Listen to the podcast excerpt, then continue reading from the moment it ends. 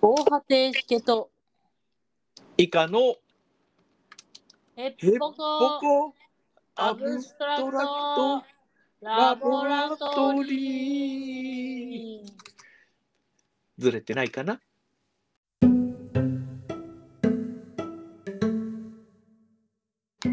結局、アブストラクトゲームって何だろうと思ってる2人が、アブストラクトゲームを深掘りしたりしなかったり、関係ないことを喋ったりするポッドキャストです。暴走するヘッポコ、防波堤しけです。チェスと将棋の2番勝負っていうのを同時にやったりすると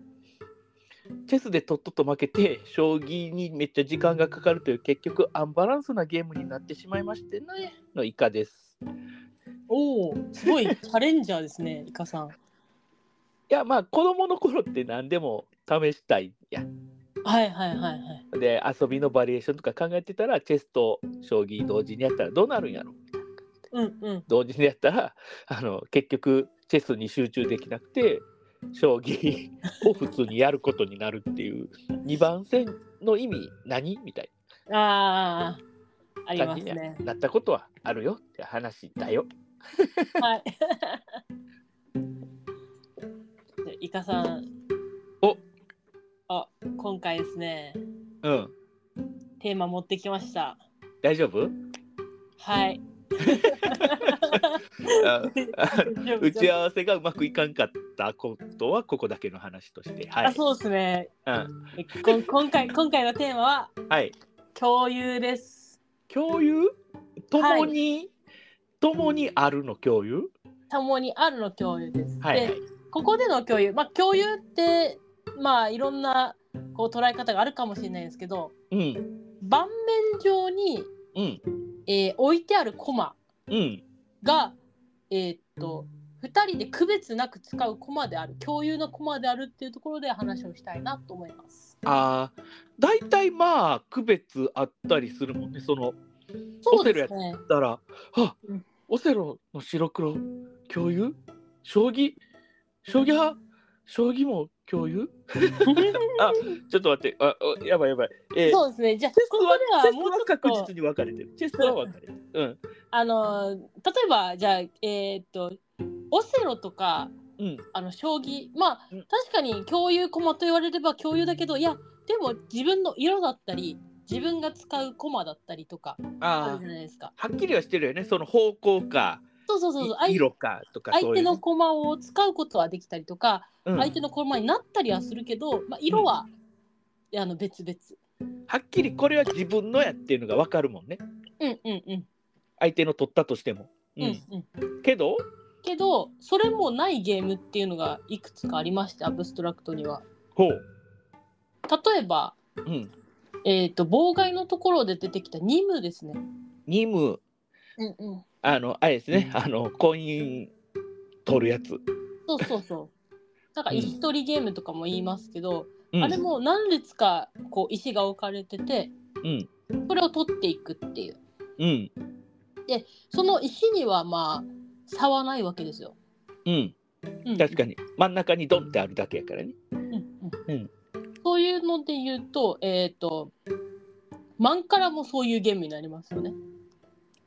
マンカラも結局はそういうことかあの、盤面のあれはあるんですよ。自分のエリアみたいなうんのはあるんですけど、例えばコマによる区別はあんまないですね。確かにねうん。あの駒置いた置いてこれは自分の駒だっていうのが盤面では分かんなくなるもんねうんううんん。うんうでん分かんないというか意味がない、うんまあうんうんマンカラよりもっと共有性が高いゲームで、うんクワルトがあります。クアルトはね確かに全部一箇所にまとめておいてうんうん。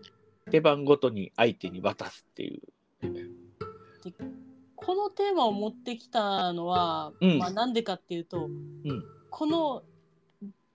えっ、と結構昔にクワルトが出た時にうんクワルトって2人令和有限確定完全情報ゲームかなみたいな話になったんですよ。 ほうほうほうほうえそんな深い話をしてたのああーそうそうそうあの確定要素があるのかっていう話になったんですよねそのまあふ2人いや2人は確定2人は確定うん2人はでありますねで2人ゼロサムかと言われたらまあ勝ち負けの系やからまあこれはまあん令和としよはいうで有限でもある有限の手で終わりますね、うん、だって16個で100%終わるからそうですねううんで確定の話は置いといてうんうんで完全情報も確定と完全情報これがちょっとふわっとしますよねうんうんまあでも隠れてる情報はないですよね隠れてる情報はないうんうんかそうやな相手の動き見て自分の動きするわけやからその確定要素その相手に渡されるっていうのがん確定なのかその例えばえっ、と相手が駒を選ぶっていうところがうんこう確定自分のやりたいことができないっうんていうところでうーんってなった記憶があるんですよね。まあ確かにねうん動かすというか置くものは決められてしまうわけやからうんうんけどその手番を細かく分けていくとそのうんうんまず相手に渡すその人の手番終わりはい相手の手番置く手番終わりうんうんほんで相手が選ぶ手番終わり俺が置く手番終わりという4ペイ4つのことが1ラウンドで行われているのを繰り返している。うんうんうんという輪切りにするとまあだいぶ確定はしてるよね。ああうーんと相手に渡すっていうのが手番でやってることなだけであってそれって駒動かすのとあんま変わらないんじゃないかっていう、ああなるほどなるほど、うん、考え方すると確定はしてるのかもしれない、そうですね普通のゲームで手番の処理が特殊なだけなのかうんうんうん番外での処理があるっていう形ですよねあーあんまないもんねそうなんです結番外でょ、処理するっていうゲームないよなうんうん、まあ確かそに、こがクワルトの画期的な部分であり、うん あのアブストラクトなのかどうか問題っていうのが語られても仕方がないかもしれない ですねうんそうですかなね。りで特も別やっぱりこの共有って部分ではあのアブストラクトってまあ私も将棋から入ったんですけど、うん相手あ自分が扱う駒っていうのはまあ覚悟されていて、うんこう自分がやりたいことができる。うんでこういうことしようっていう先読みみたいなところもうんまあこのえーっと駒の色が分かれていて自分の駒が確保されていることで、うんある程度いやりやすくなってたんですけどうん共有のゲームになるとえーっとまあ言ったら感覚的になんですけど自分の駒が相手に動かされちゃうみたいな気分にうなってんこう、えー、とやるたびにあなんか新新鮮な感覚になるんですよね。あーその予想はしにくいかもしれないですねうん、先読みがね本当にしにくいんですよねあの、うん共有ゲームこう自分の思考にないことをやらされているっていう感覚があってうんその思考パターンが加わるとなると結構複雑になるかもねその何を相手が持ってくるかを予想してある程度先を見しとくみたいなことを上級者になるとしていく形になるわけやからそれはもう何手先を読むっていうのと一緒になるよね。うんうんうんそれはどう全然あの、えー戻すこともできるからうん確定という要素でも十分ありえるよね。あうん、うん、確定って戻せるっていうのも結構語られてた話なんでああはいはいはいそのやった状態に戻せるだからサイコロとかは覚えてりゃ戻せれるけどサイコロとかカードの順番とかそういうのはあの戻せれないというふうね定義はされてたと思う、うねんうんうん、ラまンあダム要素、見えないランダム要素があるものっていうのは出た目がえっ、と確実に分かっていればできるけどまたそこでサイコロを振るっていう順序を踏むとまた違う出目が出るかもしれないっていう形になるんですよね。サイコロは3ですって決められてたらそれはアブストラクトだと思うんですようんうん そうです確定ね。やと思うけど、うんうんサイコロの目はあの振った時に決まりますの途中で決まるもんやかうんうんら、うん、途中で決まるもんはダメかうんうんうんう完ん。全情報じゃないか、